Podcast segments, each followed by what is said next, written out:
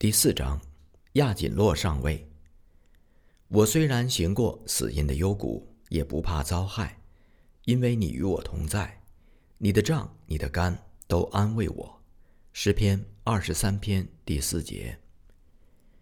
汽车继续向西行，队长看见我在祷告，他突然开口：“我晓得你们是好人，现在带你们到镇长办公所去，这是我的责任。”他说着，立刻命令坐在士兵后面的士兵不要玩弄手枪。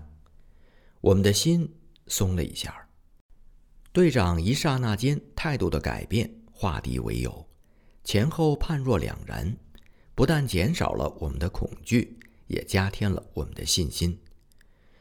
不久，车停在了镇公所的门前。起初，消息传遍全镇，许多人把我们围了起来。他们听说三个间谍在去北方与日军取得联系的路上被逮捕，看到我们之后才知道言过其实，渐渐的散去了。可是镇长仍然趾高气扬，坚持要按照军事时期的纪律，把我们先关进牢房再说。这个时候，队长看见情形不妙，自感愧疚。于是婉转地替我们向镇长求情，但是没有效果。飞机，飞机！镇公所门前的群众呼喊着，四处奔逃。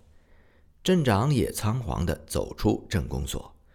我们随着走到镇公所的门外，站在广场上，不敢躲避，担心警察会误以为我们想跑而开枪。一场纷乱。反倒使我们暂时避开了那位镇长的麻烦。日军飞机在空中盘旋侦察，并没有投弹。我们此时最怕的不是空中的飞机，而是镇公所的监狱。我们揣度着，日军从北方南下不会遇到抵抗，已经快到五六干省的省会马玉洛斯，他们很快会从那里派部队来圣福西驻扎。也会从监狱中把我们提出来审问。我已经把麦帅总部签发的新闻记者通行证给那些武装人员和镇长本人看过了，暴露了身份。一旦日军晓得我是谁，不被枪决也必然被监禁。丹尼和士兵也必然被牵连。此时我们三个人束手无策，唯有举目望天。日军的飞机从上空飞过，飞往别处去了。镇上的警长摇摇晃晃的来抓我们三个人下监牢。他问了我们的姓名以及来山区有何贵干。我们要往医保山区去找亚锦洛上尉。士兵镇定的向他说：“听到亚锦洛三个字，这位警长顿时变了脸色。哦，亚锦洛。”他是我的朋友，他叫着。警长马上去见镇长，自动请缨，协同一名警员押我们到亚锦洛的家中查看。亚锦洛是陆军后备的上尉，在山区很有名望。镇长犹豫不决，最后只好同意。他指着我们警告说：“你们如果说假话，要带回来坐牢。”谁是亚锦洛上尉呢？我一时想不出这个人。士兵曾经有一次陪同牧师史德夫人到医保山中看望过亚锦洛上尉的太太。士兵本人也在怀疑，不知道这位太太是否还认得他。将近黄昏的时候，我们一行人来到了一个村民寥寥四五家的小村落，亚锦洛是其中一家。一座小木屋，面对着山谷中狭窄的医保公路。战争爆发以后，亚锦洛上尉奉命入伍，现在应该在前线了。一条老狗一看见陌生人就狂叫不止。这时，亚锦洛太太来到门前，她瞥见一个警长随着一个警员，带着三个陌生人，最初站在那里发呆。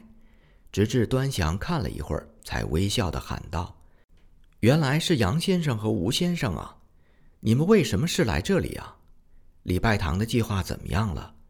马尼拉有什么新闻吗？”亚锦洛太太热情地招呼着我们。警长和警员看到这些，疑心全是，没有盘问，就匆匆的道别下山去了。没事了，士兵长长的叹了一口气。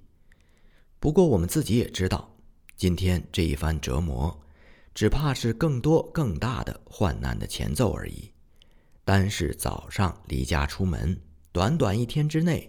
所遭遇的惊险已是波涛起伏，回想起来，心有余悸。到了傍晚，晚餐摆出来了，一支蜡烛照着桌上的一碟咸虾，一盘白饭，这已是山中的上品。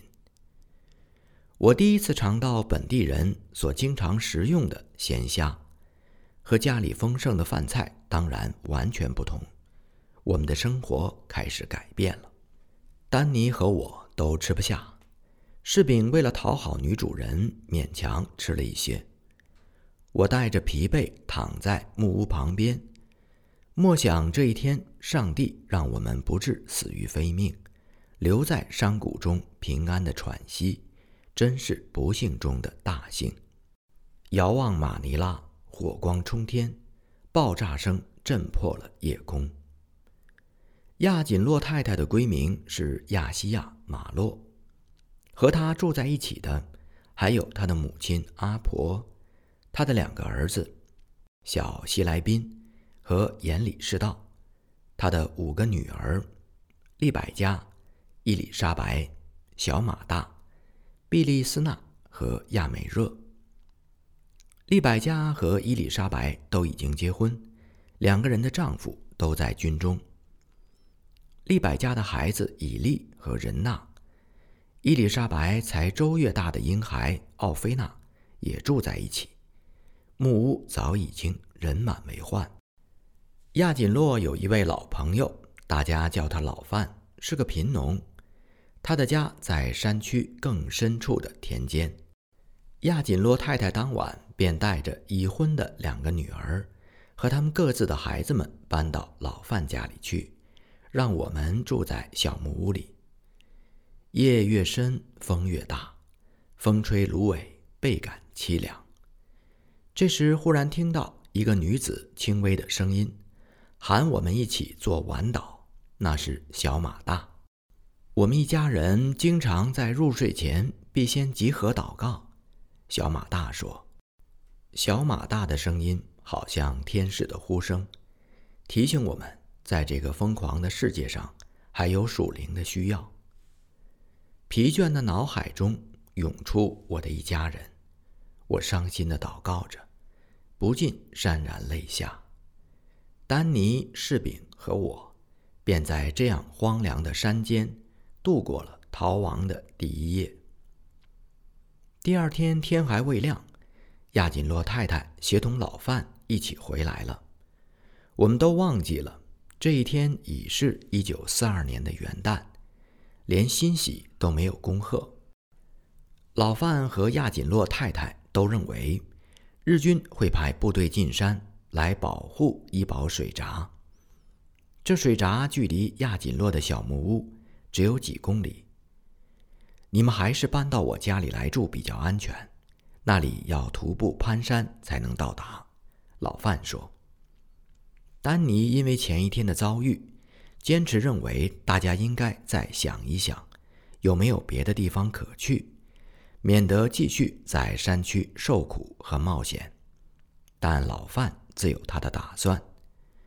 我们正在讨论的时候，一个小男孩气喘吁吁地走来，连声地喊着：“日本人来了！日本人来了！”大家吃了一惊，马上要走。这时，除了跟老范逃往他的田庄去，也没有别的选择。后来才晓得，那个小男孩的叫喊不是事实。医保山区山峦重重，常在夜间下雨，山涧奔流，泥泞载道，两个小时攀山越岭，是我们向来未曾经历的。老范的田庄是一间茅舍，在两条山路的交叉点，是路人出入的必经之地，常常有人在那里休息聊天。我们自然躲避不了他们的耳目。有些人用猜疑的目光看着我们，也有些人拿我们当笑谈。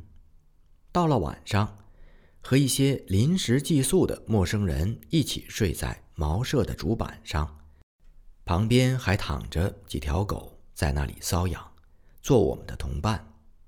我们发觉罐头食品的消耗比预期要快得多。不可想象的谣言由一个人传到另一个人：马尼拉失陷了，日军把中国人的领袖都抓去了，先斩断他们的食指。有人这样告诉老范：离开马尼拉不过四天。却好像离开了许多年。我们进山的时候，遭遇武装人员逮捕所经过的那座桥，在新年前夕已经被炸断，不能通车。现在只有骑马沿着山路从东北的马尼锦纳镇进城。老范终于接受了我们的苦求，答应试一试，看能不能替我们到马尼拉和我们的家人联系。等了两天，老范回来了。他只到了近郊，无法进城，也无法和我们的家人联系，仅带回来我们离城后一天的报纸《马尼拉论坛报》，头版刊出一幅马尼拉市政府的照片，高悬一条白色大布的标语：“警长宣布，不设防，勿开枪。”等于说日军可以自由的入城。不会受到抵抗。马尼拉的陷落已成定局。就在这个时候，我们忽然听到哭泣声，回头一看，原来是亚锦洛太太泪如雨下，情绪异常紧张。他担心马尼拉已经失陷，亚锦洛上尉战败，再也回不来了。我们拨开沉重的心情，用好言安慰他。然而，此时我们自身也正在无可奈何的悲苦当中。这一天，丹尼、士饼和我三个人徘徊山谷间，满眼都是黑云密布、偏僻寥落，北风穿透白芒，凄切的声音不绝于耳。长久这样下去，怎么是办法呀？丹尼问。有别的路可走吗？士兵反问，接着又说：“没有老范，我们没法由这里走出去，何况也很难找到更安全的地方。”就在走投无路的烦闷当中，我们三个人低头，同心向上帝求出路。打开圣经，摆在眼前的是诗篇二十三篇。我们虽然到了死荫幽谷。也不怕遭害，上帝的恩惠慈爱随着我们，引导我们走义路。此时心情渐渐的安定下来。我们回到茅舍，同老范一起吃午饭。亚锦洛养的那条老狗五伦洛突然大叫起来，老范抬头一看，激动的喊道：“好了，我的拜把兄弟回来了。”但见亚锦洛上尉身后跟着一位年轻的少尉站在门口，亚锦洛太太和他的一家人喜极而泣。亚锦洛上尉是一位健壮的中年人，有自信心，有自律精神。马尼拉失陷之前，他奉命遣散了部队，然后步行离开马尼拉，回到伊保山区的家中。他的归来为我们开辟了一个新的环境，然而在当时我们并不明白，因为最初我们为着亚锦洛太太肯不肯招待我们心中怀疑，然后我们为着老范是否靠得住心中恐惧，现在又为着亚锦洛上尉对我们要采取什么态度心中不安。吃饭的时候。亚锦洛上尉出乎我们的意料，仓促地做了一个宣布：“我很快就会在山林中建营幕，你们三个人可以搬到这个新的避难所，和我们一家人同住。他肯定地对丹尼、士兵和我这样说，同时坦白地告诉老范，我们是他的宾客，对我们的安全他要负责任。老范觉得颇为唐突。第二天，亚锦洛上尉便带着家人离开老范的田庄，他让我们自己决定去留。亚锦洛上尉这个人看来比较可靠，但我们在当前的处境中也不好违背老范的心意，离开他投奔亚锦洛上尉。我们三个人现在是连自己都不信，又怎么敢信他人？一连两天，我们都是踌躇不决。我们迟早必须离开此地，丹尼指出，越早越好。士兵接着说：“经过一番讨论，深信现在如果不接受亚锦洛上尉的好意，以后恐怕不会再有这样的机会。在迫切祷告之下，决定由士兵出面和老范谈一谈。我们想到亚锦洛上尉的新营墓去看一看，你看好不好？”士兵小心地对老范开口：“没有什么不好，我可以陪你们同去。”老范一边说一边点着头，他态度温和，出乎我们的意料。趁着云雾掩盖着夜空，免得被别人认出身份，我们三个人和老范离开了他的田庄，一路攀山越岭。我用树枝当手杖，终于走进了亚锦洛上尉的。新营墓，正如圣经所说：“你的杖，你的肝，都安慰我。”第五章，希望之营。古谚语说：“路遥知马力，日久见人心。”菲律宾人和华侨感情的融洽，在抗日时期最为明显，彼此携手合作，并肩作战，面对共同的敌人。他们中间固然也有投敌分子，但那只属于少数。华菲两个民族都同样的注重家庭传统，忠于友谊。从我们本身的遭遇来说，菲律宾朋友看我们夫妇和全家人，如同弟兄姊妹，丝毫没有隔阂跟芥蒂。我们夜半走到乌什武夷山，亚锦洛上尉在那位青年少尉和利百家的帮助下。已经把公路边连接小木屋的茅舍拆掉了，搬入山中。亚锦洛一家要住在这个茅舍中，我们称为第一营。亚锦洛上尉态度诚恳，他席地而坐和我们倾谈。吴先生，我晓得你的为人和立场，我们彼此思想一致，必须坚决为自由奋斗到底。上尉先开口。他接着真诚地说道：“我和你一样，都有中国人的血统。你要把对我的疑虑都放开，请相信我的话。大家共同奋斗，活在一起，必要的时候死在一起。”我紧握着他的手，士兵和丹尼含笑的点了点头。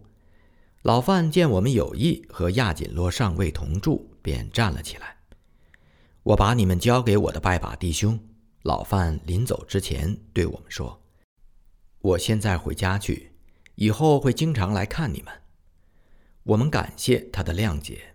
就在月光下，老范独自回家去了。这座新的避难所是在乌什武夷山脚白芒密布的密林深处，有一条不太明显的山路，迂回向北通至医保公路。路人很少经过这条山路。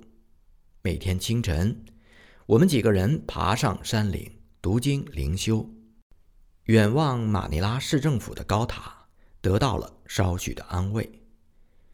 我们称这个新的避难所为“希望之营”，希望美国总统罗斯福的有力支援的诺言早日实现，希望胜利属于我们这一边，希望仰赖上帝的恩典，营地中的各位。和我们的家人都能平安地度过战乱。住在希望之营，灵性上我们感觉有进步，然而生活上的困苦与老范的田庄相比，并未好多少。亚锦洛上尉，我们叫他亚奇，是一位吃苦耐劳惯了的硬汉，期望我们和他一样吃苦耐劳。为了生存，我们只有刻苦磨练，配合这山野的生活。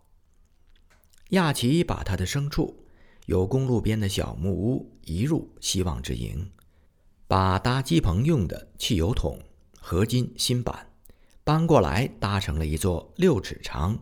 五尺宽的睡房，给丹尼、士饼和我同住。这睡房称为第二营。房子不够高，只能屈身躺下去，不能在房子里面站直。入睡的时候，月光从四面透进来，鸡群爬到房顶。睡房的下面还卧着两只猪。半夜的时候，房顶鸡群的动作和房下两只猪的翻身。都能够让房子摇个不停。我们在睡梦中还以为是炸弹落了下来。山林里泉水不多见，我们和老范共处的时候，饮用了水牛也在里面洗惯的河水，结果拉肚子了。迁居到希望之营后，我们的肚子还是隐隐作痛。有一天，丹尼和士饼在丛林中发现了泉水，马上凿了一口井。井水清澈，甘甜可口。记得宋代的时候，久旱之后忽逢大雨，苏东坡写了《喜雨亭记》。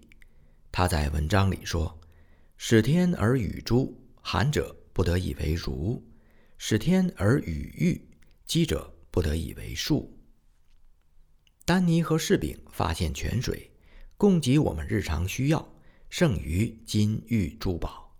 这是上帝选择希望之营的一个讯号，因为怜悯他们的，必引导他们，领他们到水泉旁边。以赛亚书四十九章十节。世界正处在水深火热之中，我们感谢上帝，山中还有安宁明媚的日子。每逢星期天，我们一起聚集在古树下朝拜上帝。这棵古老的大树。成为我们的礼拜堂。老范离开我们的那一夜，态度冷淡。经过几次探访希望之营，看见营中大家亲如手足，也受到了感动，常来营中过夜，参加晚祷会，并且自动请缨，替我们进城找牧师史德夫人。老范这一次进城，不但找到了史德牧师夫人。还在礼拜堂宿舍看到了我和柿饼的家人。礼拜堂的宿舍这时变成了一个避难营。在沦陷的初期，美籍的神父、牧师和其他的传教士尚获准在各个教堂、礼拜堂、医院照应避难的会友。我们逃出马尼拉的第一天，谣言满天飞。我妻子和保姆带着五个孩子，连同他的弟弟。亚马洛妹妹美美不得不迁往礼拜堂宿舍。我母亲认为自己年事已高，不怕面对日本人，索性继续留在我们在济顺市的家中住下去。济顺市在马尼拉的东郊。我妻子到了礼拜堂，才知道宿舍里早已经是人满为患，其他的会友，包括柿饼的家人，早就住进了那里。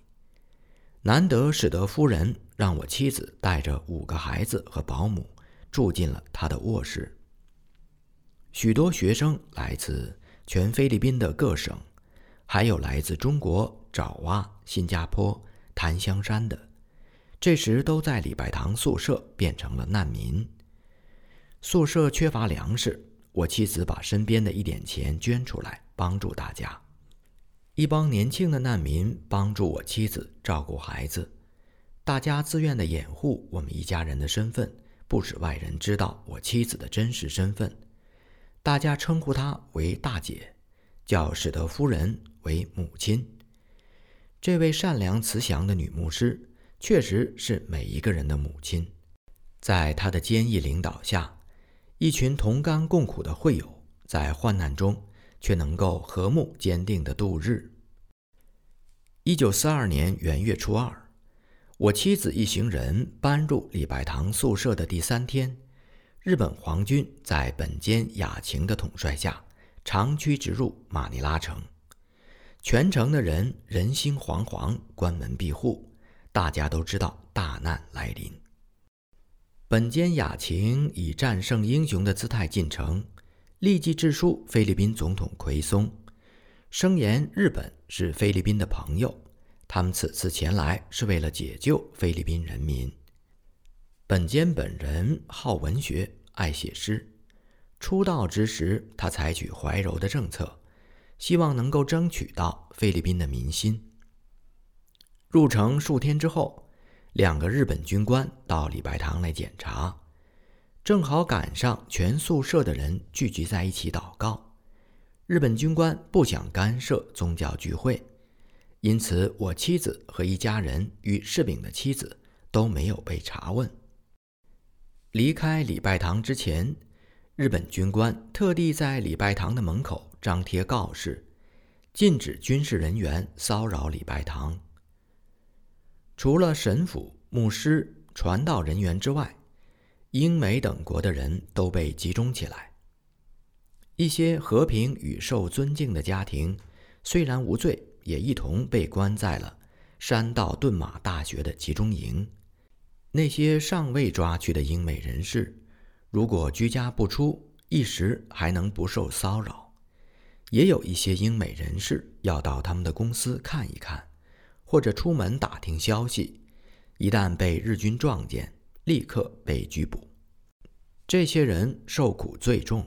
他们没有随身的衣服用品，在日本兵的刺刀下被押往一个集中地点，被迫在烈日下站立数小时，不给饮食，不允许彼此交谈，偶尔说句话，劈面就是拳脚相加。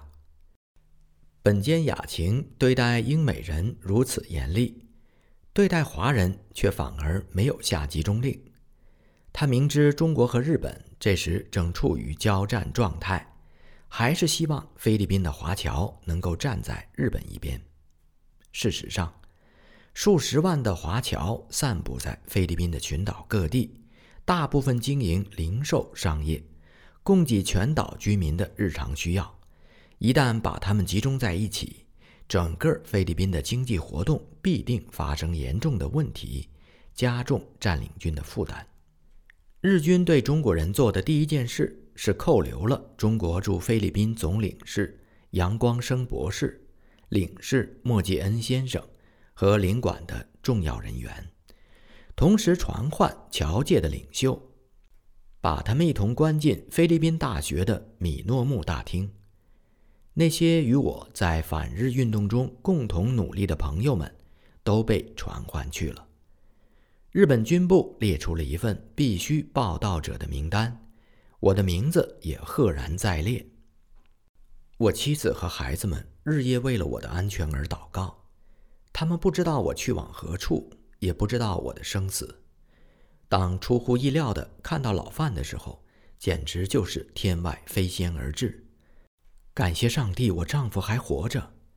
史德夫人介绍老范和我妻子见面。我的妻子不禁喜极而泣，士兵太太也因为丈夫的平安而异常欢喜。史德夫人便派了两位勇敢的年轻会友，鲁宾拉律和于一随老范进山。鲁宾拉律到了希望之营，对我说：“使母将您的事提出来，和礼拜堂诸位执事商议。有人认为您走开为宜。”有人认为您应该重新考虑，他告诉我，每天都有华侨的领袖被传唤到日本军部报道。这并不奇怪，许多人无他路可走，也有许多人相信，只有向日军投诚才是唯一生存的出路。我妻子怎么说？我问。他没说您该怎么做。鲁宾拉律回答。只叫我告诉您，孩子们在礼拜堂寄宿，一切都好，不用挂虑。鲁宾拉律是一位相貌端正的少年，沉毅机警，只说吩咐他该说的话，不掺杂自己的个人意见，感情不冲动。史德夫人派他来进山，真是选对了人。战后菲律宾独立的时候，鲁宾拉律活跃在菲律宾的外交界，后来被委派任命为菲律宾驻西雅图的总领事。第二天早晨，我们送这两位少年人下山，托他们捎信给史德夫人和我们两家的家人。我们决定在山中住下去。又隔了六天，鲁宾拉律突然在夜色黄昏中踏进了希望之营，神情紧张，开口便对我说：“日军已经查封没收了《新民日报》的产业，对您的拒绝投降极为愤怒。”他接着说：“听说日军取了您的照片，分发各省，要寻找您的踪迹，一旦发现，格杀勿论。”使得夫人叫您留起胡须和化妆，躲到更深的山林中去。有什么关于柿饼和我的消息吗？丹尼问鲁宾拉律。关于吴先生的是坏消息，关于你们二位的是好消息。他回答。军部盘问的时候没有提到你们的名字，你们的家人也都好。这个时候我就像热锅上的蚂蚁。作为一个单身的报人，怎么能躲得过日军的长久搜查呢？我想起左右两位同伴，我如果被日军发现，他们一定也会受牵连。丹尼和士饼并没有被列入名单，都可以回家。我也不应该拖累亚锦洛一家四代人，由阿婆到奥菲娜。我告诉丹尼和士饼，不要为我做生命的冒险。他们可以为自己找出路。丹尼没有立即回答。我们已经决定逃脱敌人的手，一起过逃亡的生活，没有不适一而终的理由。士兵说：“现在的情况对你不利，那么有谁敢担保以后的事态发展，我们两个人不会陷入同样的险地呢？”士兵心平气和地做了一番估量。我离开丹尼和士兵，来到第一营，向亚锦洛转述了鲁宾拉律带来的消息。我指出，隐藏被日军通缉的人，后果不堪设想。四代老幼的安全都扛在你的肩上，我不能让你因为我的缘故危及他们。我不喜欢这样说，可是不能不说，我应该解除亚锦洛对我所承担的诺言。亚锦洛紧握着我的手，毫不犹豫地说：“无论是死是生，你要同我们在一起。”亚锦洛果敢的精神令我深受感动，我也抓紧了他的手。这一天晚上，四周黑暗极了，大家集合在一起祷告，为我痛哭，呼求上帝。第二天破晓，鲁宾拉律匆匆地离去了。我独自一个人走入密林的深处。慷慨赴死易，从容就义难。这两句诗说明此时我心情的沉重。敌人格杀勿论的威胁紧紧地压住了我的心。我一步一步地踏入密林，一些古树东倒西歪，落叶随风四散，满目凋零。我自认为对这个世界已经彻底绝望了。我所反抗的侵略者视我为必死之人。仰望青天，想起几个月前我们第六个孩子有辞夭折，使得夫人当时曾经安慰我说：“从今以后，你和天堂的关系更加密切。你的有慈和我们的主现在同住在那里。”我到世界尽头了吗？快要在那里和我的有词相会了吗？我问自己。人之将死，其言也善；鸟之将死，其鸣也哀。想到自己，想到亲人，真是无限凄凉。我跪在昏暗的丛林间老树下，痛哭祷告：“天父啊，让我活！我不能靠自己，不能靠世界，只能忧伤不停地叩天门。”记得主耶稣明白的保障：祈求的就得着，寻找的就寻见，叩门的就给他开门。我凭着这保证，迫切地向上帝呼求。落叶轻敲着我低垂下来的头，提醒我去打开随身的圣经。出现在眼前的是诗篇第二十七篇：“耶和华是我的亮光，是我的拯救，我还怕谁呢？耶和华是我性命的保障，我还惧怕谁呢？”这诗的一开头便鼓起我的勇气，再读下去。虽有军兵安营攻击我，我心也不害怕；虽然兴起刀兵攻击我，我必仍旧安稳。读了又读，心中油然升起一股向来未曾有过的热情。我忽然回忆起，在沦陷前，宋尚杰博士在马尼拉开布道大会的时候，曾经对我说。你的笔名半生不好，要改为重生。我过世的父亲是清末的秀才，患有脚气病。革命时期在报界主笔时政评论，署名半人。他三十六岁去世。我后来在菲律宾办报纸，署名半生，如今恰好也是三十六岁。我当年对宋博士的劝告没有放在心上。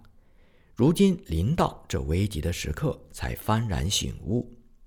吴半生已经随着日军格杀勿论的通缉令完结了，今后活着的是在上帝恩典里面的无重生。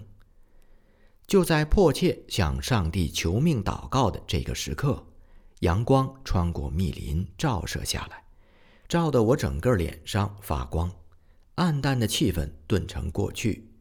悲苦的心情一扫而空，深深觉得我正面对着神圣最高的权力，深深觉得圣灵运行在我心中，不禁大声的赞美上帝，赞美上帝赐给我拯救的应许，赞美上帝赐给我力量和勇气，赞美上帝赐给我重生。于是我挺胸抬头，壮起胆来，站了起来。